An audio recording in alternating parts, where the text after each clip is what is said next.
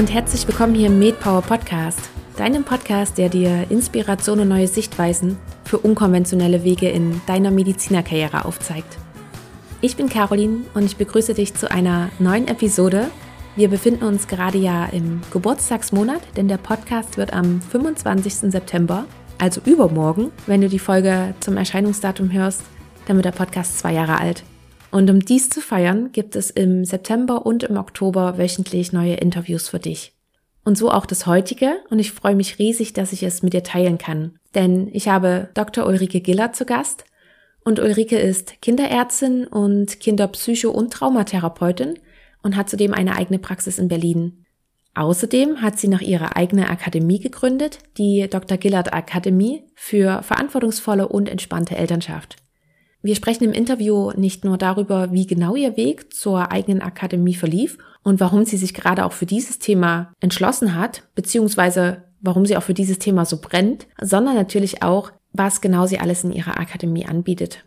Es lässt sich daher auch nicht ganz vermeiden, etwas genauer auf das Thema Elternschaft, Erziehung einzugehen.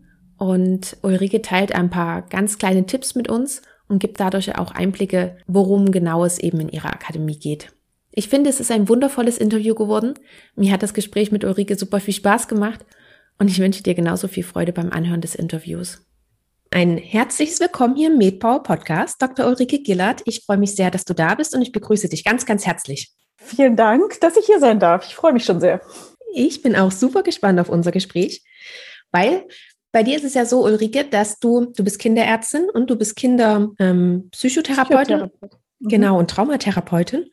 Mhm. Und du hast dich dann auch entschieden, noch eine eigene Akademie zu gründen. Als praktizierende Kinderärztin, als Mama von drei Kindern, hast du dich auch noch entschieden, du machst noch etwas anderes und gründest noch eine Akademie. Darum soll es heute auch hauptsächlich gehen. Und ich würde dort auch gleich einsetzen, nämlich, wie bist du denn überhaupt auf die Idee gekommen, noch zusätzlich etwas zu machen?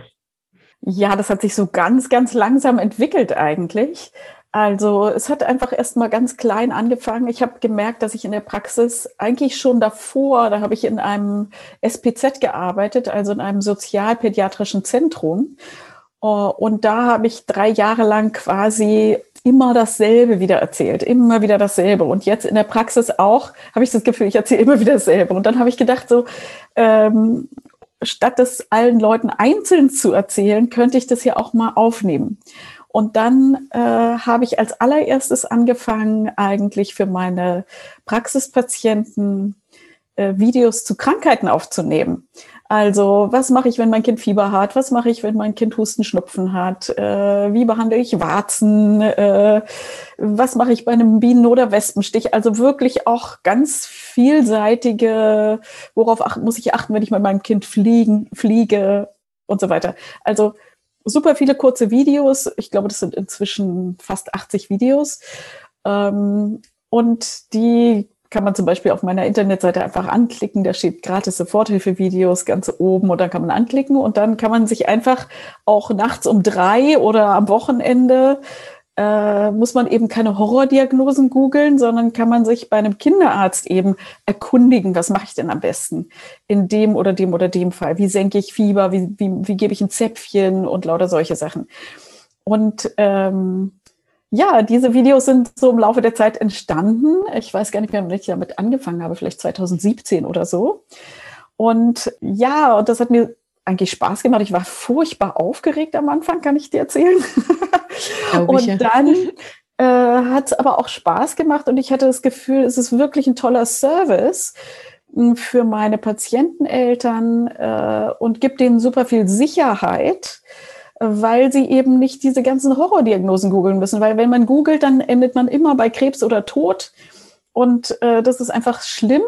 Und ja, und so fing das einfach an. Und dann kam, dann habe ich angefangen, die anderen Videos zu machen, nämlich die, wo es um Erziehungsfragen geht. Und äh, das sind sozusagen zwei verschiedene Kapitel oder Paar Schuhe oder wie auch immer man es nehmen möchte. Äh, da ging es mir darum, äh, das für Eltern einfach leichter zu machen, Eltern zu sein. Weil ich habe ja, wie gesagt, drei Kinder. Mein Sohn ist jetzt 25, meine Töchter sind, meine Zwillingstöchter sind 23, also ich bin aus dem Gröbsten raus. Und ähm, ja, ich hätte mir damals wirklich sehr, sehr äh, doll irgendwie sowas gewünscht, weil ich, äh, ja, mit dem ersten Kind steht man, glaube ich, immer auf dem Schlauch, weil man keine Ahnung hat, auch mit, mit dem medizinischen Hintergrundwissen. Äh, es hat mir gar nicht weitergeholfen, sondern im Gegenteil, ich habe mir dann noch vielleicht noch viel mehr Sorgen gemacht, äh, weil ich eben alle möglichen Diagnosen im Kopf hatte und äh, ja, das war nicht unbedingt einfacher dadurch.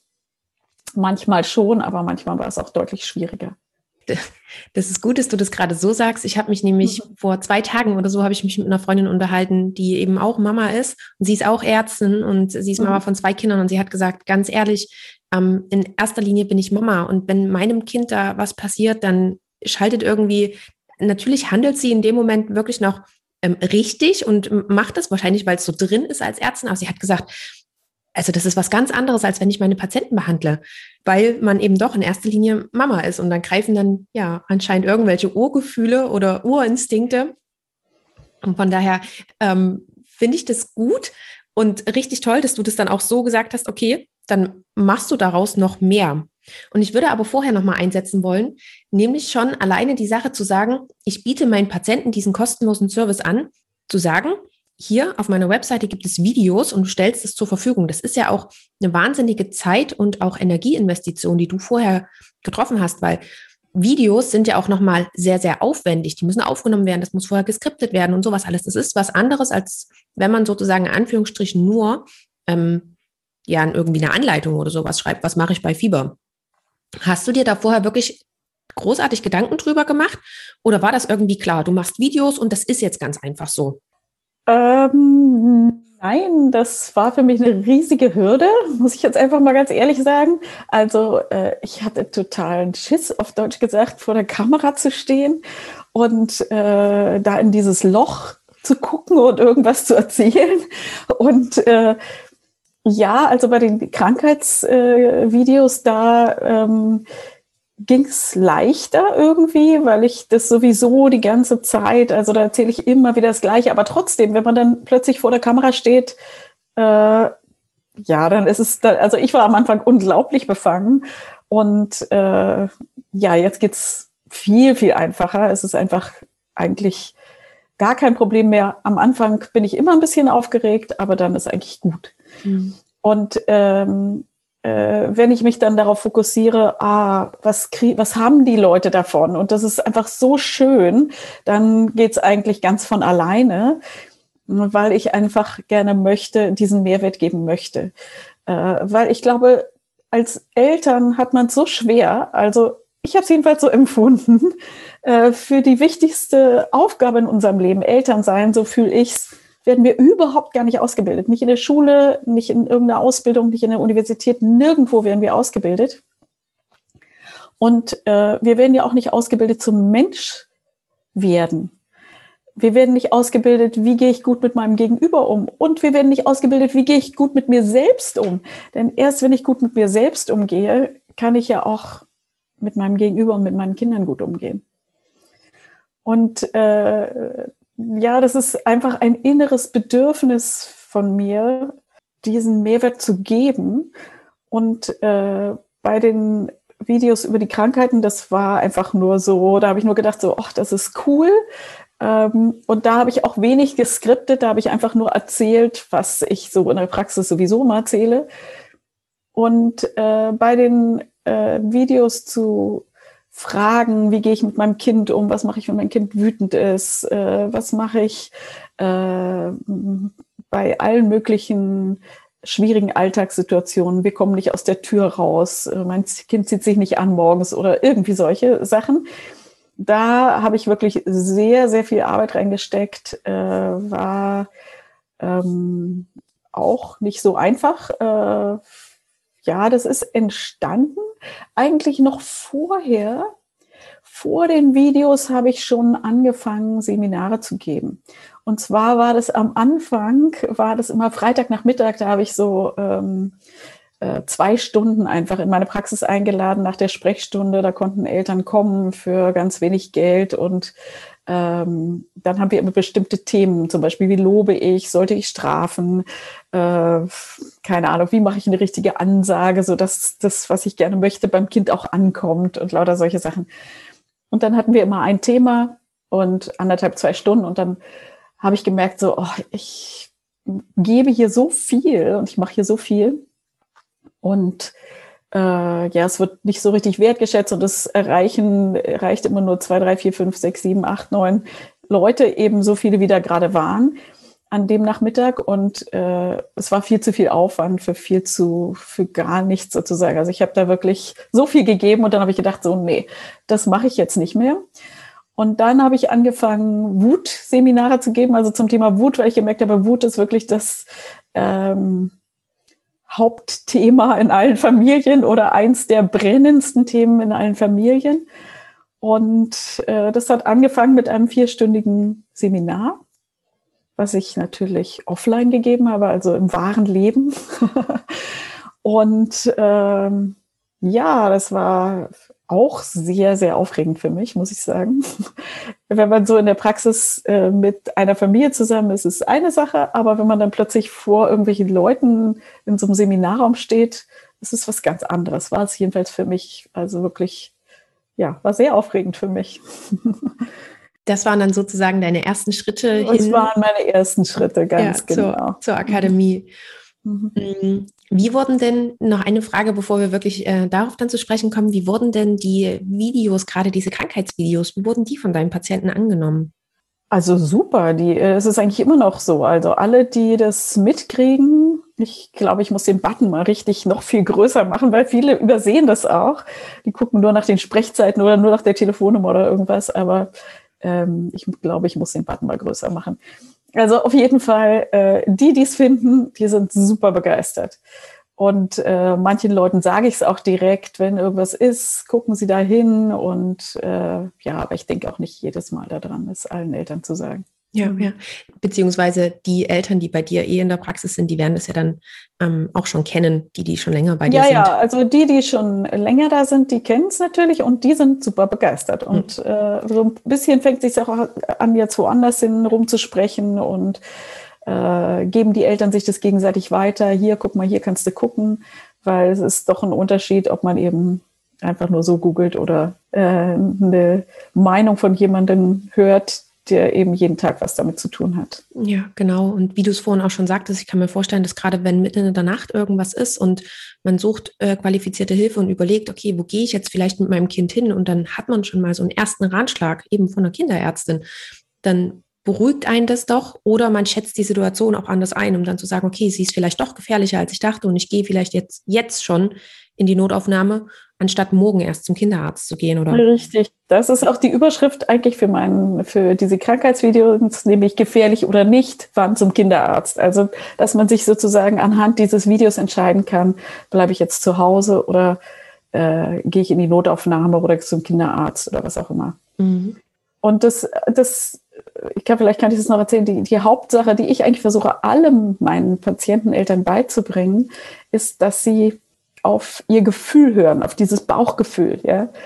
Weil, ähm, ja, ich kann es vielleicht so sagen, ich habe angefangen auf einer neugeborenen Intensivstation und das Erste, was ich dort gelernt habe, ist, wenn dir oder irgendeiner Krankenschwester oder sozusagen den, den Eltern oder sogar der Putzfrau auffällt, dieses Kind gefällt mir nicht, das sieht so grau aus oder sieht irgendwie nicht gut aus, dann musst du sofort was machen. Nicht warten, sofort was machen. Und bei den Neugeborenen, die ja noch nichts sagen und Frühgeborenen, die ja noch nichts sagen, da muss man so schnell reagieren, weil wenn man nicht schnell genug reagiert, sind die im Zweifelsfall innerhalb von wenigen Stunden gestorben. Und das ist so drin bei mir, dieses Hör auf dein Gefühl. Und äh, das habe ich so gelernt in dieser, in diesem ersten, in dieser ersten Arbeitsstelle, die ich hatte das zieht sich eigentlich durch mein ganzes Leben. Und das versuche ich eben den Eltern beizubringen. Hört auf euer Gefühl. Und wenn euch euer Kind nicht gefällt, kommt lieber einmal zu oft. Auch wenn das Fieber niedrig ist zum Beispiel. Und wenn euer Kind aber 40 Fieber hat und spielt und isst und trinkt und lacht, dann äh, ist es anscheinend nicht so schlimm. Also einfach dieses so anzufangen, ein Gefühl zu entwickeln und die Ersteltern, da sage ich immer, kommt, kommt, kommt, kommt. Kommt lieber öfter und nach einer gewissen Zeit, wenn man dann öfter mal bestimmte Sachen besprochen hat, dann kriegen die auch so eine Sicherheit. Weil du es gerade ansprichst, stellt sich mir noch die Frage, ähm, ich habe das Gefühl, dass gerade dieses Bauchgefühl, diese Intuition, die Eltern haben, ähm, wenn ich es jetzt zum Beispiel mit meinen Eltern vergleiche, habe ich das Gefühl, dass meine, gerade meine Mom, dieses Gefühl eher hatte, dass das bei ihr schon so war. Und jetzt, je, je weiter wir sozusagen fortschreiten, je moderner wir werden, umso mehr kommt dieses Gefühl vorhanden, äh, abhanden. Und was denkst du, woran das liegen könnte? Ähm, könnte das vielleicht daran liegen, dass früher auch gerade die Familien noch viel mehr integriert waren, dass da Omas und Opas noch viel mehr mit da waren? Oder auch gerade zum Beispiel die Oma sagen könnte, hier, da und darauf könntest du noch mit achten und das ist vielleicht damit wichtig. Und heute die Familien oftmals auch isoliert sind, die wohnen ganz weit weg von ihren anderen Familien. Ähm, meinst du, das wäre noch mit einem Punkt oder beziehungsweise fällt dir das überhaupt auch auf? Hast du auch dieses Gefühl oder siehst du das anders? Ja, es ist sehr unterschiedlich. Also manche Familien äh, haben ein gutes Bauchgefühl und geben dieses gute Bauchgefühl auch weiter an ihre Kinder. Mhm. Äh, und andere Kinder, äh, andere Eltern und Familien haben wenig Bauchgefühl, sage ich jetzt mal, oder hören nicht drauf. Also dieses Bauchgefühl haben wir ja alle, aber die, wir hören unter Umständen nicht drauf. Und ähm, das liegt an vielen Sachen. Also früher wurde äh, ganz überhaupt gar nicht. Also als ich Kind war, wurde ja gar nicht auf das Bauchgefühl gehört. Da hieß es, also ich weiß, in meinem Fotoalbum steht, äh, Ulrikchen gewöhnt sich immer noch nicht an den Vier-Stunden-Rhythmus, hat sich noch nicht immer an den Vier-Stunden-Rhythmus gewöhnt. Und dann weiß ich natürlich, ähm, ich habe da stundenlang geschrien, weil ich einfach schon Hunger war vor der Zeit. Und das kommt meiner Meinung nach noch aus der Nazi-Zeit, wo gesagt wurde, äh, wenn man zu viel mit seinem Kind kuschelt, das ist Affenliebe und Schreien stärkt die Lungen von dieser äh, Lungenärztin Frau Harrer, die dieses Buch geschrieben hat, die deutsche Frau und ihr erstes Kind. Ganz gruseliges Buch, was jede Mutter damals bekommen hat und was noch bis 1973, glaube ich, verlegt wurde. Und äh, diesen Satz, Schreien steckt die Lungen, den kennen eigentlich sehr, sehr viele Eltern. Äh, der stimmt aber überhaupt gar nicht. Ja, und ähm, da wurde in der Nazizeit den Eltern quasi äh, suggeriert, sie sollten nicht auf ihr Bauchgefühl hören, sondern es geht eben nach dem Schema, so wie es in diesem Buch stand. Und nach vier Stunden wird erst gefüttert und das und das wird so und so gemacht, ja. Und davon sind wir zum Glück weg. Und darüber bin ich super froh. Und das ist einfach wunderschön für alle Familien. Und da kommt von der Großelterngeneration aber trotzdem oft noch, ähm, ja, du musst die Kinder nicht ver verpimpeln und verwöhnen. Also Babys kann man zum Beispiel überhaupt gar nicht verwöhnen. Und äh, ja, äh, da kommt noch aller möglicher alter Mist, sage ich jetzt mal, durch. Ähm, ja, die Vereinzelung ist auch so ein Thema. Also klar, wenn die Kleinstfamilie, also Vater, Mutter, Kind alleine sind, dann ist es wirklich sehr schwierig. Und dann hängt es auch immer davon ab, wie viel äh, Erfahrung hat man denn selber, wie viele Geschwister hatte man, wie viele Cousins, Cousinen, also hat man, ist man in eine große Familie aufgewachsen oder äh, ist man vielleicht schon als Einzelkind aufgewachsen? Ja, entsprechend bringen die Kinder äh, die Eltern Erfahrung mit oder eben auch nicht und äh, sind dann eben alleine oder auch nicht. Und jetzt gerade in dieser Corona-Zeit sind, glaube ich, sehr viele Eltern sehr, sehr, sehr alleine. Und ich kann nur allen Eltern raten, trefft euch, trefft euch, trefft euch, trefft euch. Draußen darf man sich immer und überall treffen. Trefft euch jeden Tag. Ich habe mich manchmal morgens und nachmittags äh, mit verschiedenen, morgens mit der einen Freundin, nachmittags mit der anderen Freundin mit Kindern getroffen einfach weil mir zu Hause sonst die Decke auf den Kopf gefallen wäre. Und dann ist man eben morgens mit der einen Freundin auf dem einen Spielplatz und nachmittags mit der anderen Freundin auf dem anderen Spielplatz. Und dann geht es den Kindern besser, weil die zusammenspielen und den Eltern besser, weil man sich einfach austauschen kann. Mhm. Ja, gut, dass du das nochmal sagst. Und ähm, ich wollte auch nochmal einen Satz dazu sagen, dass ich das super spannend finde, weil du es gerade mit angebracht hast, dass viele Sachen noch aus der aus dem Nationalsozialismus ähm, ja sich so kollektiv durchgesetzt haben, sage ich mal, und noch im Gedankengut drin ist, das finde ich ja unheimlich spannend. Ähm, ich meine, das ist jetzt über 50 Jahre her, über 60 Jahre, das ist Wahnsinn, wenn sich sowas immer noch durchsetzt. Ähm, was vielleicht auch ein Beweis dafür ist, wie das damals indoktriniert wurde. Aber gut, das ist jetzt äh, nicht Thema. Das ist über ja. 75 Jahre her. Das ist wirklich sehr lange her. Ja. Ja, es hält also sich noch, das ist, das ist, krass. Und es hält sich noch, es ist krass und es ist sehr gruselig. Ja, mhm. ja. Umso wichtiger ist ja dann auch deine Arbeit, die du machst. Und da würde ich jetzt gerne, wie gesagt, nochmal näher drauf eingehen. Du hast gesagt, du hast dann mit so kleinen Seminaren bei dir in der Praxis angefangen und hast gemerkt, okay, ähm, da ist nicht so ein großes Publikum, du möchtest es gerne noch weiterbringen. Wie bist du dann auf die Idee gekommen? Du machst dann daraus eine ganze Akademie. Das, also der Name Akademie, der ist jetzt eigentlich relativ frisch. Das hat sich äh, ähm, eigentlich so langsam so entwickelt. Also erst waren das vier Stunden Seminare, dann habe ich gemerkt, in vier Stunden kriege ich nicht alles rein. Dann wurde es ein Tagesseminar, dann wurde es ein Wochenendseminar. Und dann habe ich gemerkt, okay, nicht alle wollen Wochenendseminar und dann habe ich wieder kürzere Seminare gegeben. Also äh, ich habe super viel rumprobiert. Ähm, und, und, wenn ich kurz äh, dazwischenhaken darf, waren ja. die ersten Seminare, war das alles in Präsenz oder hast du auch da schon immer angefangen? Präsenz, immer, immer Präsenz. Präsenz. Online habe ich erst angefangen seit Corona. Ah, okay. ja, ist, ist einfach so. Äh, ja, ja, die Präsenzseminare haben mir super viel Spaß gemacht und da waren dann also in den ersten, in der Praxis, da habe ich Familien angesprochen, wo ich das Gefühl hatte, die brauchen das die Familien, die es brauchen, die wollten es aber gar nicht haben. das war auch eine interessante Erfahrung für mich. Und jetzt äh, biete ich es eben Familien an, die es wollen und die sich dafür interessieren und die einfach für ihre Kinder ähm, ein besseres Leben wollen. Und ich sage jetzt mal, was wir unseren Kindern sagen jeden Tag, ist ja so ähnlich wie Radiowerbung. Viele kennen das noch. Da wurden solche verrückten äh, Geschichten erzählt und dann wurde gesagt, Radiowerbung geht ins Ohr, bleibt im Kopf. Und äh, so ist es, wenn wir unseren Kindern sagen, du bist eine Zicke oder jetzt eigentlich so faul, äh, pass doch mal auf, immer schüttest du alles um oder keine Ahnung, diese ganzen immer nie und unordentlich und äh, dumm und weiß nicht, was, was man alles für so Dinge gesagt kriegt als Kind. Die gehen eben ins Ohr und bleiben im Kopf. Unter Umständen ein Leben lang so dass äh, wir dann irgendwelche komischen Glaubenssätze, ich bin zu nichts nütze oder ich lerne das sowieso nicht, ich kann nicht lernen, hm, was auch immer. Jeder hat da äh, mindestens, äh, weiß ich jetzt nicht, fünf bis zehn Sätze, denke ich mal, die da immer noch rumspuken.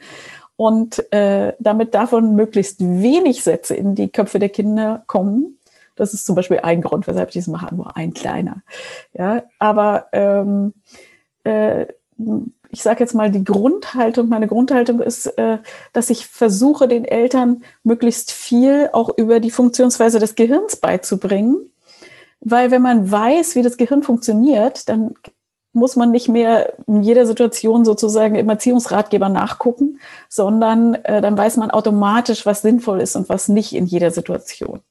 Also ich gebe mal ein Beispiel, was ganz einfach ist, was auch schon viele Leute wissen äh, kletter da nicht rauf. Wenn ich meinem Kind sage, kletter da nicht rauf, dann denkt das Kind, ah, darauf klettern, gute Idee, das mache ich jetzt mal. Wie kommt denn das? Ihr könnt ja mal jetzt alle, die hier zuhört, äh, nicht an eine gelbe Banane denken, nicht an einen Stängel rote Rispentomaten denken, nicht daran denken, wie ein Eichhörnchen von links nach rechts über den Weg hüpft, ja, und dann merkt ihr, ah ja, kann ich auch nicht. Und wenn wir das nicht können, dann können es unsere Kinder erst recht nicht. Und wenn man das einmal kapiert hat, dann sagt man eben nicht mehr, kletter da nicht rauf, sondern dann sagt man, komm mal hierher zu mir, fass mich mal bitte an, wir gehen jetzt nach da drüben, meinetwegen. Oder statt zu sagen, äh, pass auf, dass du nicht runterfällst, sagst du dann plötzlich, halt dich gut fest. Ja. Und äh, das ist eigentlich eine Sache, die muss man nur einmal kapieren. Und dann sagt man trotzdem noch ganz oft nicht, nicht, nicht. Ich sage es jetzt immer noch, äh, ab und zu mal, denke mal so, oh, wie kommt denn das jetzt wieder? Aber es macht nichts, äh, weil du kannst dich dann sofort wieder korrigieren. Wenn du irgendeinen Satz meinetwegen gesagt hast, pass auf, dass du nicht runterfällst, kannst du sofort danach sagen, halt dich gut fest, mit beiden Händen zum Beispiel. Ja, und dann hast du quasi, dann ist der vorige Satz schon vergessen. Mhm. Spannend, dass du auch gerade das anführst, weil tatsächlich hatten wir letztens auch Freunde zu Besuch, die das genauso umgesetzt haben, wo mir das in diesem Moment auch richtig bewusst wurde, wo ich dachte, ah ja, krass, anstatt zu sagen, geh da nicht hin, ähm, komm mal her zu mir.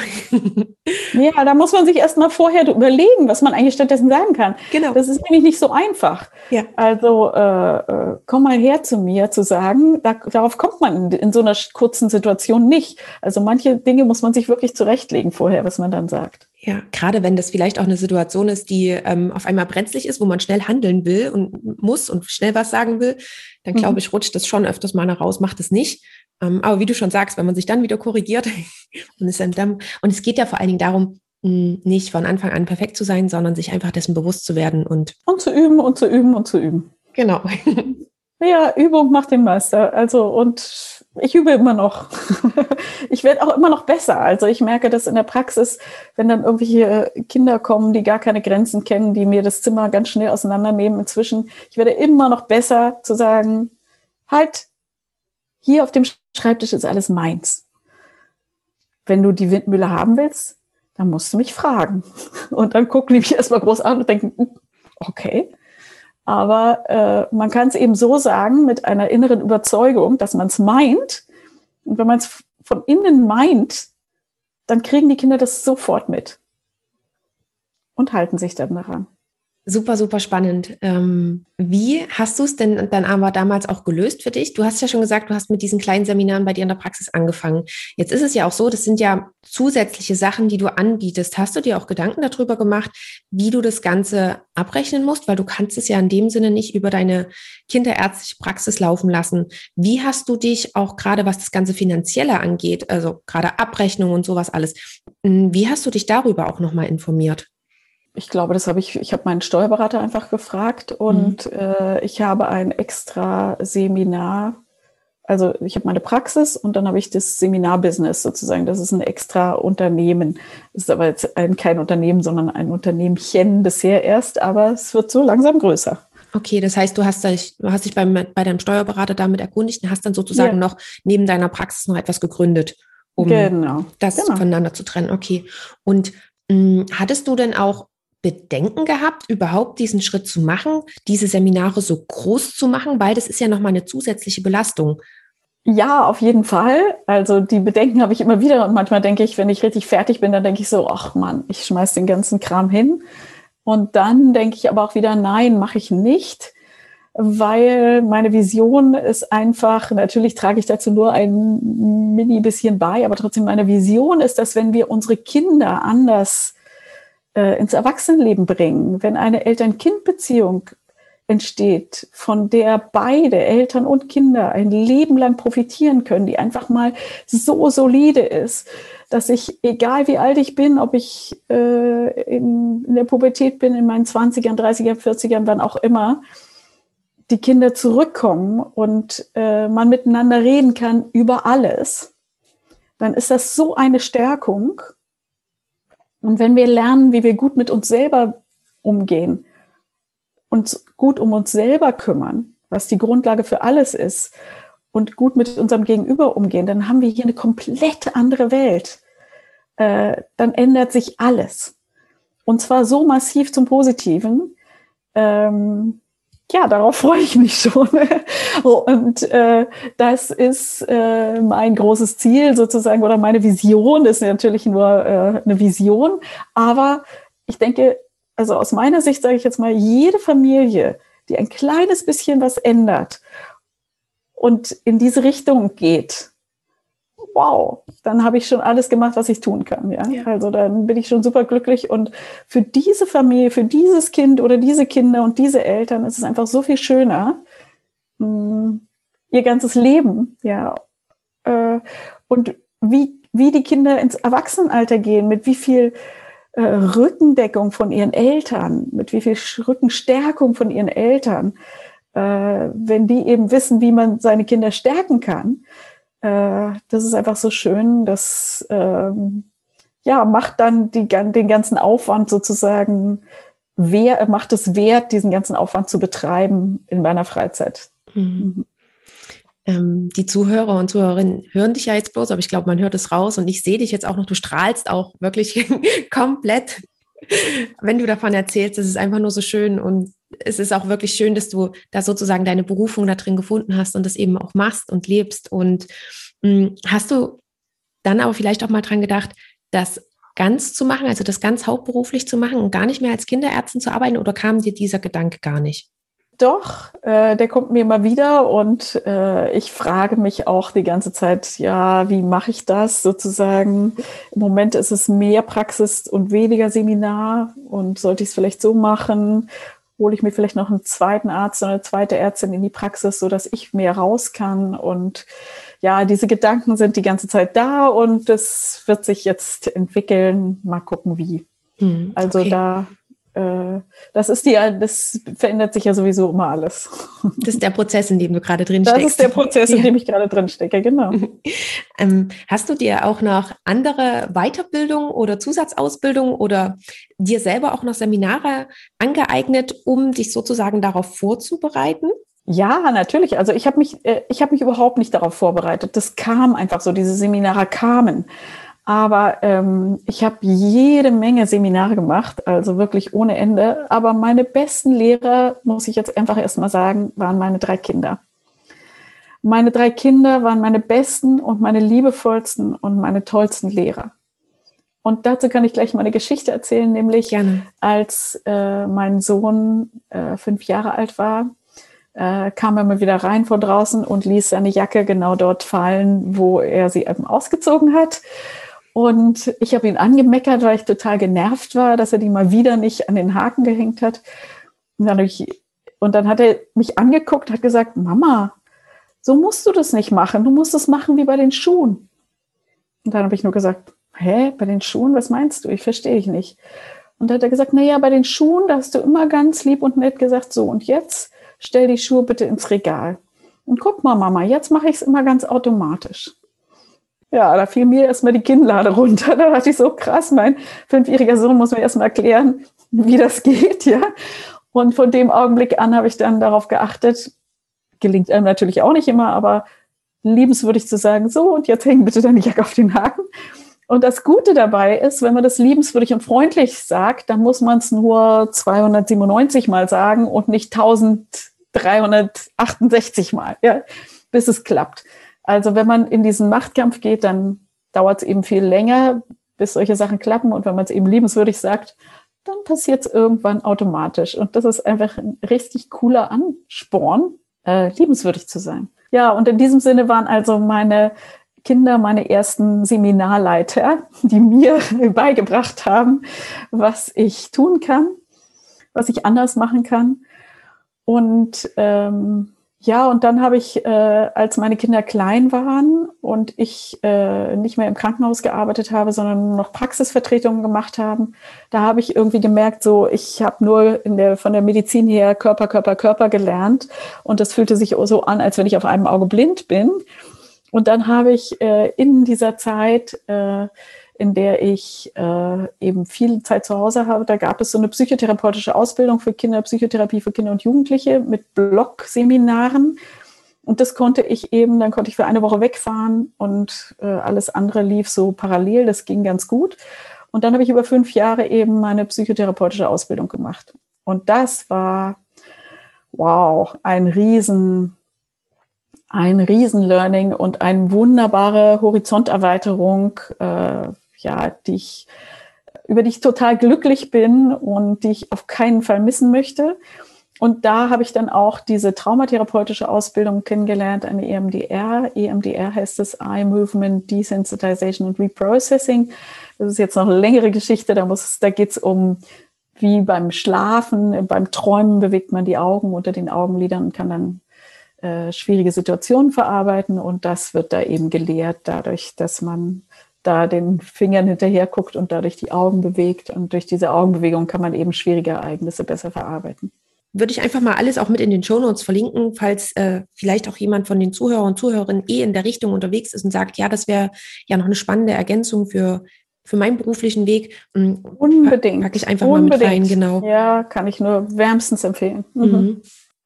Und ähm, ja, gab es auch noch so Kommunikationsseminare oder ähm, hast du dich damit beschäftigt, wie bereitet man ein Seminar auf? Wie stellt man das vor? Oder war das dann auch eher schon bei dir so drin, weil du das ja eh schon gemacht hast? Mm, ja, also wie gebe ich ein Seminar, habe ich nachher auch gemacht, aber erst viel später. Und zwar bei Tobias Beck habe ich da, äh, war ich da in allen seinen Seminaren auch on the stage. Also der hat ja drei große Seminare, die habe ich gemacht. Aber vorher habe ich einfach nur so eben frei weg von der Leber erzählt und es war eben so, wie es war. Und am Anfang war es äh, vielleicht noch nicht so gut und jetzt wird es eigentlich immer besser. Man kriegt eben in allem Routine. Aber äh, ja, also ich denke, mitnehmen konnten die Eltern immer super viel. Und äh, ja, und das hat super viel Spaß gemacht. Ja, ich habe sehr, sehr viele Seminare noch äh, besucht. Zum Beispiel habe ich zwei Seminare in gewaltfreier Kommunikation nach Marshall Rosenberg gemacht. Und äh, dann habe ich ähm, auch äh, ein Seminar bei Jesper Juhl gemacht, dem dänischen Familientherapeuten. Da bin ich super glücklich, dass ich äh, das gemacht habe, weil er ist jetzt schon gestorben und hat auch die letzten Jahre seines Lebens auch keine Seminare mehr gegeben. Also da bin ich super glücklich, dass ich ihn noch live und in Farbe erlebt habe, sozusagen. Äh, ja, das war so eine richtige, über ein Jahr ging das, glaube ich, so eine Seminarleiterausbildung. Und dann habe ich eine Ausbildung gemacht ähm, über äh, die, die Palme, äh, ich weiß schon gar nicht mehr, wie die Abkürzung war, für alleinerziehende Eltern. Äh, äh, und dann habe ich, äh, bin ich bei, habe ich bei Thich Nhat Hanh gelernt, dem buddhistischen Mönch. Ich weiß nicht, manche werden den vielleicht kennen. Der ist eigentlich nach dem Dalai Lama der nächstbekannte buddhistische Mönch. Und äh, seit 2014 bin ich eigentlich jedes Jahr eine Woche da nach Plum Village gefahren in sein Kloster. Inzwischen lehrt er ja leider auch nicht mehr, weil er einen Schlaganfall hatte.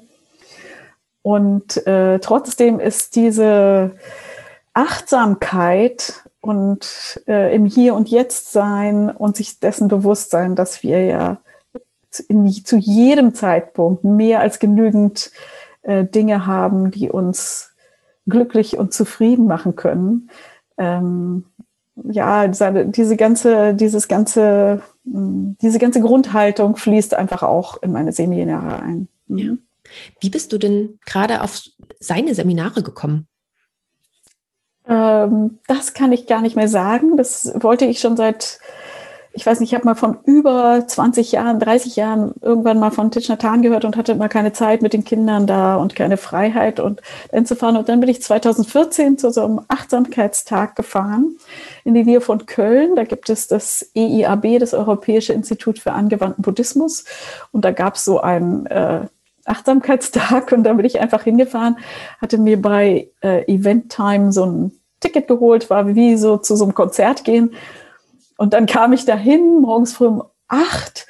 Und äh, ich dachte, das ist so ein kleines Seminar. Und dann fuhr ich da irgendwelche Nebenstraßen lang und hinter mir kam noch ein Auto und noch ein Auto und noch ein Auto. Und dann merkte ich nachher, okay, hier fahren ganz viele Leute hin. Und dann standen da super nette Nonnen, die haben einen da reingewunken. Und als ich dann in der Schlange stand, um, die, um dieses Zelt zu kommen, habe ich gemerkt, ich habe mein Ticket vergessen. Und dann dachte ich, ach du Schande, ich wusste auch sofort, es liegt zu Hause in der Küche, ich wusste, wo es liegt. Und ähm, dann dachte ich, Mist, was mache ich jetzt? Und dann habe ich da mit den Leuten vor und hinter mir gesprochen und die haben gesagt, na, fragen Sie doch einfach mal. Und dann bin ich da an den Einlass gekommen und habe gefragt. Ich habe gesagt, ich habe mein Ticket in der Küche liegen lassen, ich weiß auch, wo es liegt, ich habe bezahlt und ähm, darf ich rein? Haben die gesagt, na gut, glauben wir es Ihnen mal. Und dann bin ich einfach reingekommen und es war einfach so so ist diese ganze Atmosphäre dort. Also es ist einfach mh, mm, total menschlich und liebevoll und äh, diese ganze Atmosphäre aufzunehmen. Also ich bin danach dann eine Woche nach Plum Village gegangen, eben in dieses Mutterkloster in Südfrankreich in der Nähe von Bordeaux. Und wenn man da eine Woche gewesen ist, dann denkt man, ich weiß gar nicht, was passiert ist. Was haben die mir denn jetzt eigentlich beigebracht? Ich bin so glücklich wie haben die das geschafft? Und man ist so glücklich. Und dieses Glück, ähm, ja, habe ich eigentlich mitgenommen in meinen ganzen Alltag, in meine Seminare, in mein ganzes Leben. Und wer dazu Lust hat, ich kann es nur wärmstens empfehlen. Es ist äh, eine, die, also er möchte eigentlich diese buddhistische Psychologie als Ethik in die ganze Welt bringen und äh, lässt alle Religionen, lässt die Christen Christen sein und die Juden Juden und die Moslems Moslems und so weiter. Also es ist einfach eine super offene mh, hm, buddhistische Ethik. Dafür ist er auch sehr kritisiert worden, dass er so offen ist. Aber ich kann nur sagen, also ich habe davon so unendlich viel profitiert. Ja, das ist einfach wunderschön. Ja, das hört man auch raus. Ähm, Jetzt hast du ja schon gesagt, dass du so viele Seminare gemacht hast selber und dass du dann auch angefangen hast, viele Seminare zu geben. Wie hast du es denn dann in deinen Praxis und vor allen Dingen auch in deinen privaten Alltag integriert? Wie hast du dann auch für dich noch darauf geachtet, sowohl für dich Zeit zu haben, als auch genügend Zeit für deine Patienten, als auch genügend Zeit für deine Familie?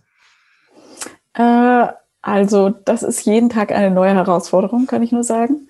Es geht nicht so einfach und ähm, manchmal habe ich auch das Gefühl, äh, ja, ich werde verschiedenen, also manchmal werde ich mir nicht gerecht, manchmal werde ich meinen Patienten nicht gerecht, manchmal werde ich den Seminaren nicht gerecht äh, und so weiter. Und es geht eben nur so viel, wie geht.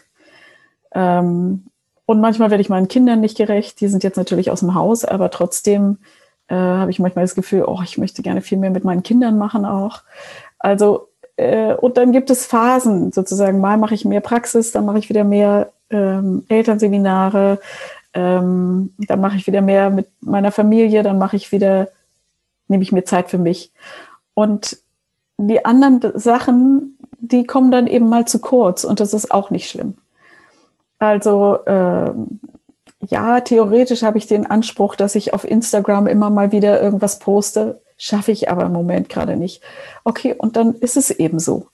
Und wer dann gehen geht, ja, ja, das kann ich, da kann ich nichts machen, aber ich kann mich nicht zerteilen und äh, es ist mir einfach super wichtig, auch mich gut um mich zu kümmern. Und das habe ich eben äh, in diesem buddhistischen Kloster gelernt. Da steht äh, so ein großer Kreis, da steht drin, drink your tea. Und wenn ich dann äh, meinen Tee trinke, dann mache ich nichts anderes. Dann halte ich meine Tasse in der Hand, wärme mir die Hände daran und freue mich, wie der Tee riecht und sehe den Tee und merke, dass ich meinen Tee trinke und mache nichts anderes dabei.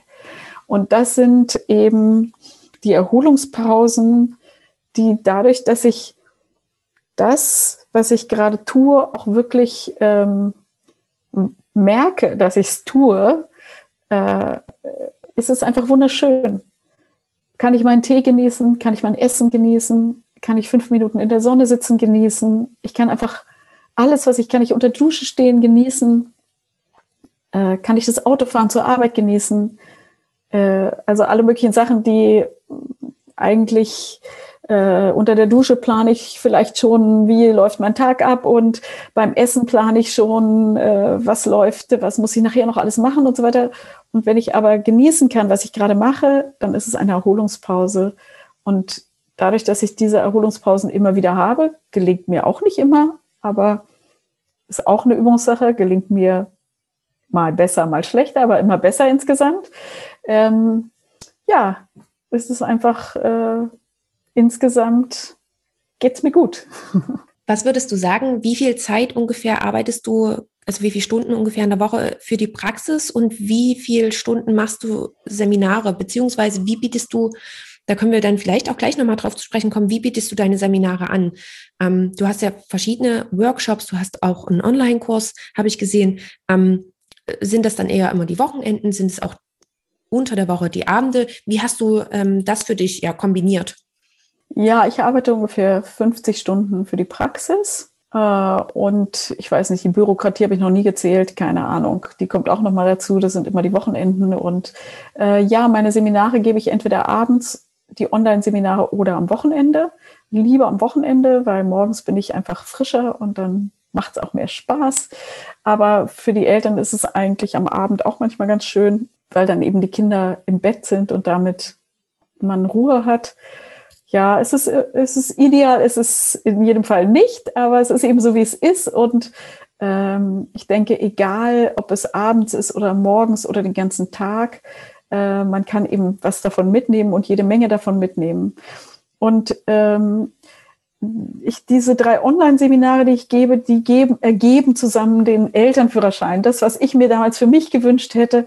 Also es gibt drei Online-Seminare. Das heißt, das erste heißt zehn Tipps für ein entspanntes Familienleben. Da geht es um die Grundhaltung. Wie kann ich durch meine Grundhaltung ähm, das Familienleben entspannter machen? Und das zweite Seminar heißt, was tun, wenn mein Kind wütend ist?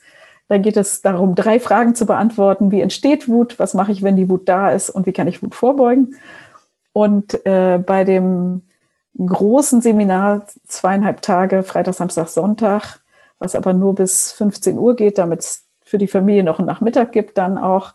Äh, da geht es ganz viel darum, wie funktioniert unser Gehirn, wie funktioniert die Kommunikation untereinander, wie kann ich mich selber wieder beruhigen, wenn ich mich aufgeregt habe und, und, und, und, und. Also da kommt dann sozusagen der ganze Rest dieses Elternführerscheins.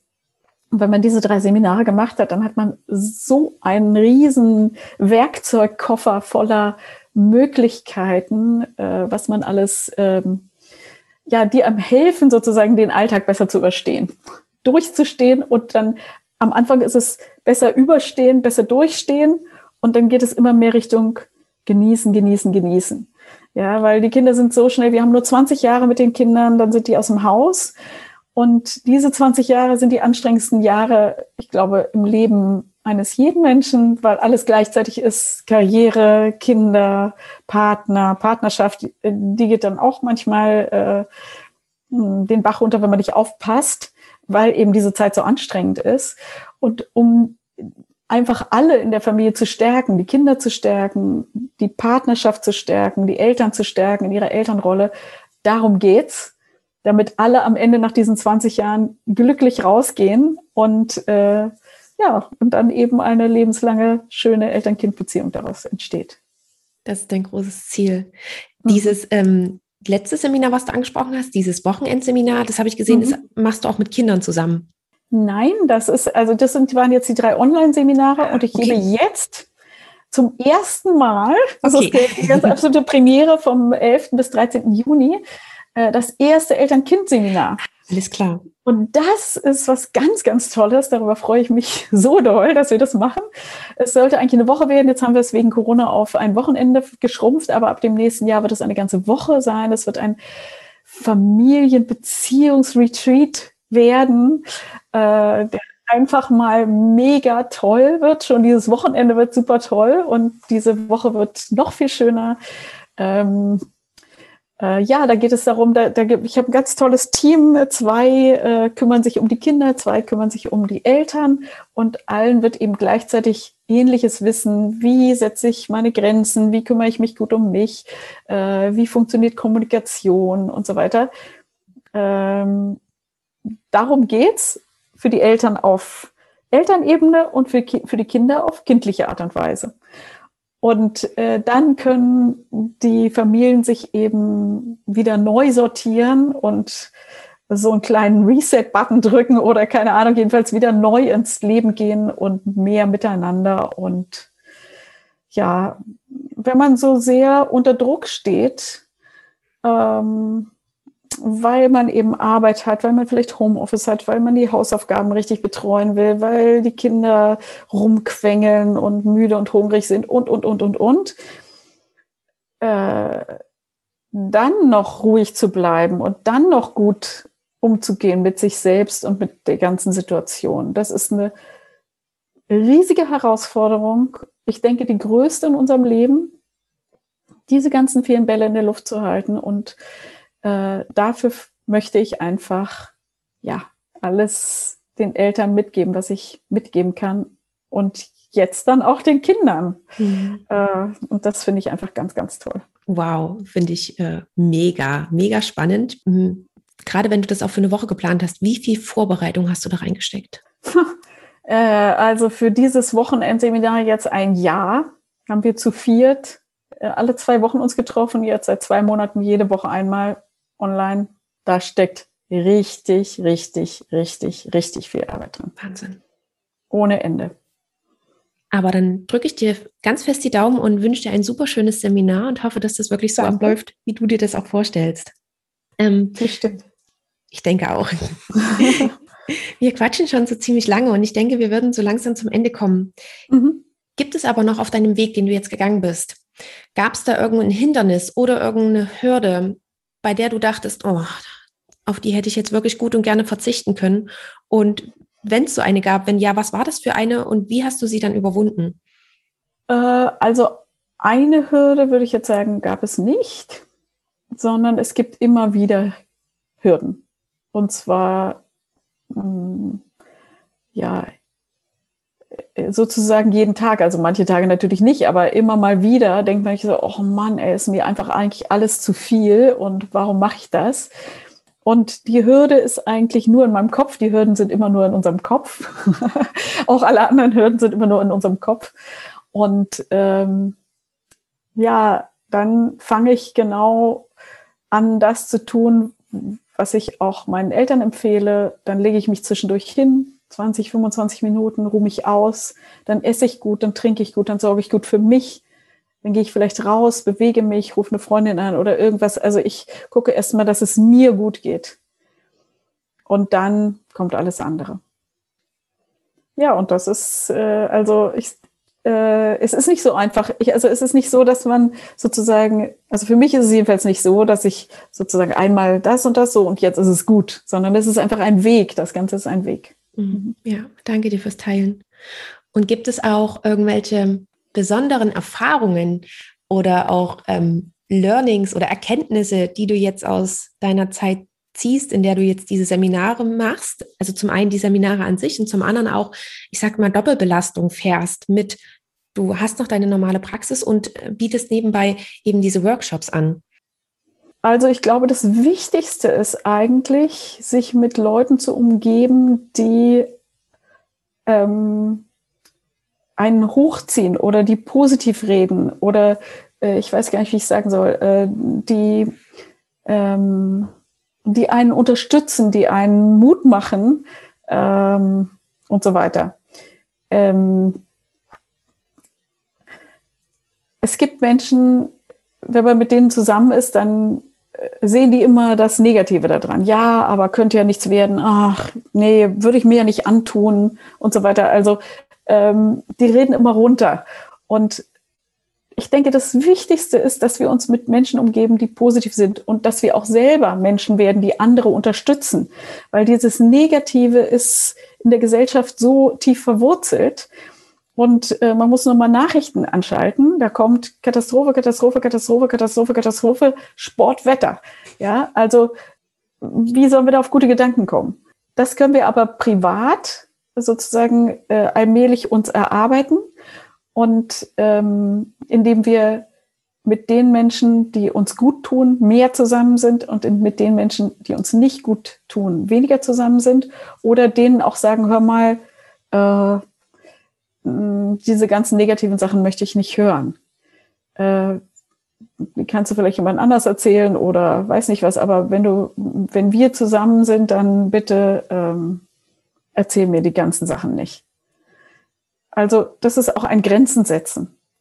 Ich möchte das nicht mehr, ja und äh, ja und wenn man dann mit Leuten zusammen sind und jetzt muss ich jetzt einfach mal sagen, ich habe jetzt ich habe jetzt das Gefühl, ich habe jetzt so ein tolles Team, sowohl für dieses Wochenseminar, also für dieses ähm, Eltern-Kind-Seminar, als auch das Team, was mich unterstützt, ähm, was für mich das, äh, die, mh, mm, äh, diese Posts macht und diese ganzen Computerdinge, von denen ich keine Ahnung habe und so weiter ich habe so ein Glück, ja, das ist einfach so eine Freude. Äh, und wenn ich die nicht hätte, dann hätte ich auch nicht diesen Rückenwind und äh, ja, ohne die könnte ich das alles gar nicht machen. Also das Team ist, würde ich mal sagen, super wichtig. Gut, dass du das auch nochmal sagst. Ähm, wann hast du dich denn auch dafür entschlossen, dir noch Hilfe zu holen, Leute, die dich unterstützen und wie genau hast du sie auch gefunden? Jetzt mein, mein Hintergrundteam sind zwei Mütter aus meiner Praxis. Die eine hat die andere angeschleppt, also äh, und ich weiß gar nicht mehr, ich glaube sogar, die eine Mutter hat mich sogar angesprochen. Also darum habe ich mich gar nicht gekümmert, sondern die sind zu mir gekommen alleine. einfach. Ja, genau. Und äh, die anderen äh, für dieses Eltern-Kind-Seminar, da habe ich äh, eine angesprochen und die andere wurde mir empfohlen und die zweite wurde mir auch empfohlen. Also die sind auch zu mir gekommen sozusagen.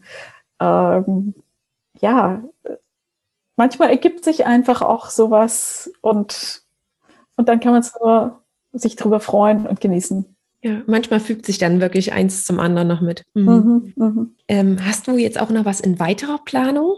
Denkst du auch schon weiter und hast du schon wieder Ideen? Ähm, du hast gerade schon gesagt, du machst das erste Mal dieses Eltern-Kind-Seminar und ähm, hast du auch danach vielleicht schon wieder Ideen im Kopf, ähm, wo du überlegen bist? Äh, ja, ich, ich mache auch ein 1 zu 1 Coaching, da habe ich aber nur immer ein oder zwei Plätze frei, weil ich das einfach, dafür ist nur ganz, ganz wenig Zeit.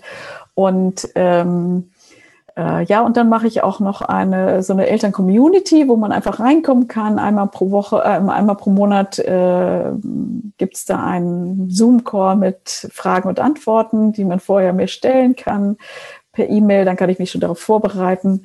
Und ähm, da gibt es eben eine geschlossene Facebook-Gruppe, wo die Eltern sich auch gegenseitig unterstützen können. Und das ist sozusagen eine Begleitung für die Eltern, die einfach in so einer Gruppe drin sein wollen, die sich gegenseitig stärken wollen, die eben diese positiven anderen haben wollen, die sich gegenseitig stärken. Mm, ja, dafür ist diese Community gedacht. Und ähm, es wächst alles die ganze Zeit, es verändert sich die ganze Zeit. Ich habe ohne Ende Ideen. Ich muss manchmal äh, meine Ideen ausschalten, weil ich die gar nicht so schnell alle umsetzen kann. Ja, ein Buch will ich schreiben das ist im Moment äh, eigentlich das nächste Projekt. Mhm. Okay, wow. Also wir können noch einiges von dir erwarten. Und ja. falls Eltern, falls schon Eltern unter den Zuhörern und Zuhörern sind, dann ähm, ich würde einfach auf deine Webseite verlinken, falls sich da jemand näher für interessiert, dann kann er da einfach mal nachschauen. Würdest du ja. sagen, ähm, die Seminare sind erst für also Eltern, die schon Eltern sind oder auch schon für werdende Eltern? Äh, das ist auch noch eins meiner Projekte. Also ich möchte eigentlich als nächstes auch ein nochmal ein extra Seminar machen für Eltern im ersten, Ersteltern im ersten Lebensjahr.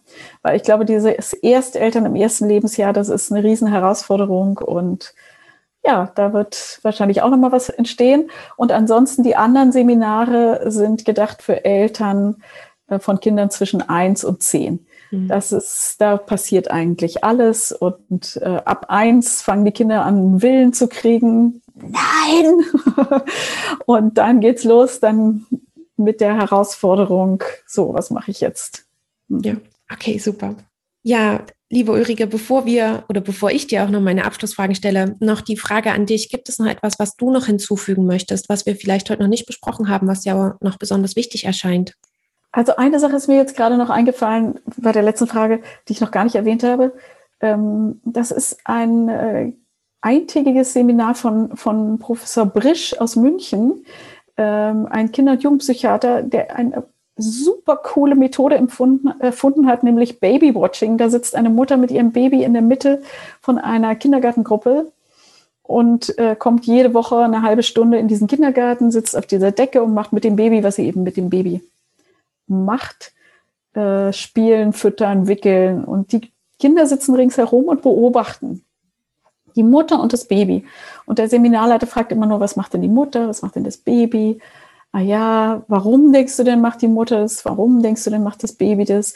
Warum, äh, wie würdest, was, was, ähm, was denkst du, wie fühlt sich das Baby? Was denkst du, wie fühlt sich die Mutter? Und das ist ein Empathietraining, äh, und nach diesem Jahr, wo diese Kindergartengruppe um dieses Baby-Mutterpaar oder Baby-Vaterpaar herumgesessen hat, hm, sind die alle super viel einfühlsamer. Und man hat diese gleiche Methode, man hat auch dieses äh, Eltern-Kind-Paar in Altenheimen, in Schulen bis 18, in Gefängnissen ausprobiert und das wissenschaftlich begleitet. Und überall hat es den gleichen Effekt. Die Leute sind viel liebevoller, viel achtsamer. Und wenn ich einen Wunsch frei hätte bei irgendeiner Fee, dann würde ich sagen, ich würde mir wünschen, dass auf der ganzen Welt dieses Babywatching gemacht wird, weil innerhalb von so kurzer Zeit sich auch alles ändert. Ziemlich spannend, kannte ich auch noch gar nicht. Also lieben Dank fürs Teilen. Ja, liebe Ulrike, wie gesagt, ich würde dir auch gerne noch meine drei Abschlussfragen stellen. Und die erste ja. ist, ob du eine Buchempfehlung für uns hast. Gibt es ein Buch, was dich besonders inspiriert hat? Gerne auch zum Thema. Ähm, mir fallen jetzt lauter ähm, andere Bücher. Kannst auch ein anderes Buch empfehlen. Also ein Buch, was ich sehr gerne empfehlen möchte, ist, heißt Radikal Ehrlich von Brad Blanton. Ähm, da geht es um Beziehungen und äh, es ist wirklich sehr radikal und sehr ehrlich geschrieben und man muss nicht alles unterschreiben, was da drin steht, aber es ist so eine richtige ähm, Brise durch den Kopf. Es wird einfach mal alles durchgewirbelt und ähm, es macht Mut, ehrlich und offen zu sich selbst zu stehen, seine Meinung zu sagen und nicht um den anderen zu schützen und äh, so weiter immer zurückzuhalten, zurückzuhalten, zurückzuhalten.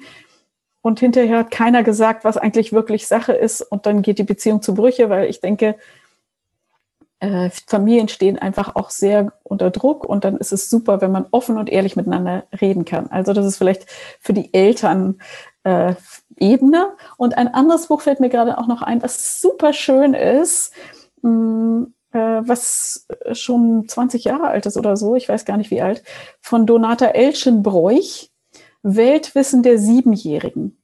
Da, die hat zusammengesucht von allen möglichen Menschen aus allen möglichen Kulturen, was die finden, was ein Kind bis es sieben Jahre alt ist, erlebt haben sollte. Und das ist, war für mich auch sehr, sehr spannend zu lesen, weil es einfach den Horizont unglaublich aufmacht und jeder äh, ist ja so in seinem, in seiner Blase oder in seinem, was auch immer, drin. Und sie öffnet einem einfach die Augen für, was alles noch möglich ist und was man Kindern, mit, was man mit Kindern noch machen kann. Und das ist ein sehr, sehr schönes Buch, finde ich. Mhm. Super, danke für die Empfehlungen. Die sind auch noch gar nicht im Podcast gekommen, von daher danke. Ich packe das wie immer in die Show Notes. Ja. Und wo siehst du uns Ärztinnen und Ärzte in 10 bis 15 Jahren? Hm. Keine Ahnung. Ich würde mir wünschen, dass viel mehr ähm, hm, präventive Medizin gemacht wird, dass viel mehr Gesprächsmedizin gemacht wird und dass viel mehr Naturmedizin gemacht wird. Dass wir viel mehr mit Pflanzen, mit Kräutern, mit Worten, mit äh, zwischenmenschlichen Beziehungen und mit unendlich vielen natürlichen Methoden heilen als mit Chemie. Das wäre mein großer Wunsch und mein Appell an alle, dazu beizutragen. Mhm, das klingt gut, da bin ich voll bei dir. Und gibt es einen Tipp, über den du dich damals gefreut hättest mit Beginn des Studiums oder mit Beginn der Facharztweiterbildung? Oder auch andersrum gefragt, mit deiner jetzigen Erfahrung, wenn du nochmal zurückreisen könntest, was würdest du deinem jüngeren Ich mitgeben? Äh, du machst alles richtig. Äh, geh einfach deinen Weg. Der kann schon kurvenreich sein. Das macht überhaupt gar nichts. Ähm, und freu dich an jedem Schritt. Weil ich habe so viele verschiedene Sachen gemacht und die machen aus, wer ich jetzt bin. Und ich wusste vor 20, 30 Jahren überhaupt nicht, wo ich hingehe. Und durch meinen kurvenreichen Weg bin ich trotzdem ganz geradeaus dahin gegangen, wo ich jetzt bin. Also es ist, alles ist gut. Super, danke dir. Und ein ganz, ganz herzliches Dankeschön für dieses ganz tolle Gespräch. Ich habe mich sehr gefreut, mich mit dir zu unterhalten. Ich fand es sehr, sehr inspirierend. Danke, dass du das alles mit uns geteilt hast und uns so ein kleines Stück hast teilhaben lassen. Also ganz, ganz lieben Dank dafür. Ich danke dir sehr herzlich auch für die wunderschönen Fragen und das tolle Gespräch. Und ja, also ich würde mich natürlich riesig freuen, wenn ganz viele Kinderärzte, ganz viele Gynäkologen mich empfehlen würden. Denn mein riesengroßer Wunsch ist es, dass äh, eben alle Eltern möglichst diese Elterngrundausbildung, diesen Elternführerschein machen äh, und dann so viel einfacher durchs Leben gehen können. Und wenn das ganz bekannt wird, wäre es natürlich absolut mega toll. Das war das Gespräch mit Dr. Ulrike Gillert. Und ich hoffe wie immer sehr, dass es dir gefallen hat und du einige Erkenntnisse für dich und vor allen Dingen auch für deinen Weg mitnehmen konntest. Wenn du mehr zu Ulrike und zu ihrer Akademie erfahren möchtest, so schau am besten in den Show Notes nach. Ich habe dir dort alles Relevante verlinkt. Und ich möchte auch nochmal den Appell von Ulrike aufgreifen. Wenn du ähnlich denkst wie sie, dann empfehle sie doch super gerne weiter oder komm auch direkt in Kontakt mit ihr. Auch dazu findest du natürlich alles Relevante in den Show Notes. Und natürlich habe ich dir auch die Buchempfehlung mit verlinkt und auch die angesprochene EMDR-Ausbildung. Wie immer freue ich mich, wenn du deine Erkenntnisse aus dieser Episode mit mir teilst. Das kannst du sehr gerne persönlich machen, zum Beispiel via E-Mail oder auch unter dem Post zu dieser Folge ganz einfach noch einen Kommentar hinterlassen. Das geht am besten bei Instagram oder LinkedIn. Und natürlich ist auch dazu alles in den Shownotes verlinkt. Wie in den letzten Folgen schon erwähnt, läuft aktuell noch eine kleine Umfrage von mir und ich freue mich, wenn du dir die fünf Minuten dafür Zeit nimmst und sie einmal ausfüllst. In dieser Umfrage geht es darum, dass du einmal deine Gedanken und Ideen mit mir teilst, nämlich wie du dir deine ärztliche Karriere vorstellst. Und natürlich findest du auch dazu alles in den Shownotes verlinkt. An dieser Stelle auch ein ganz, ganz großes Dankeschön an alle, die die Umfrage schon ausgefüllt haben und vor allen Dingen auch an die lieben Worte, die ihr mir dann immer noch mal mit dazu geschrieben habt.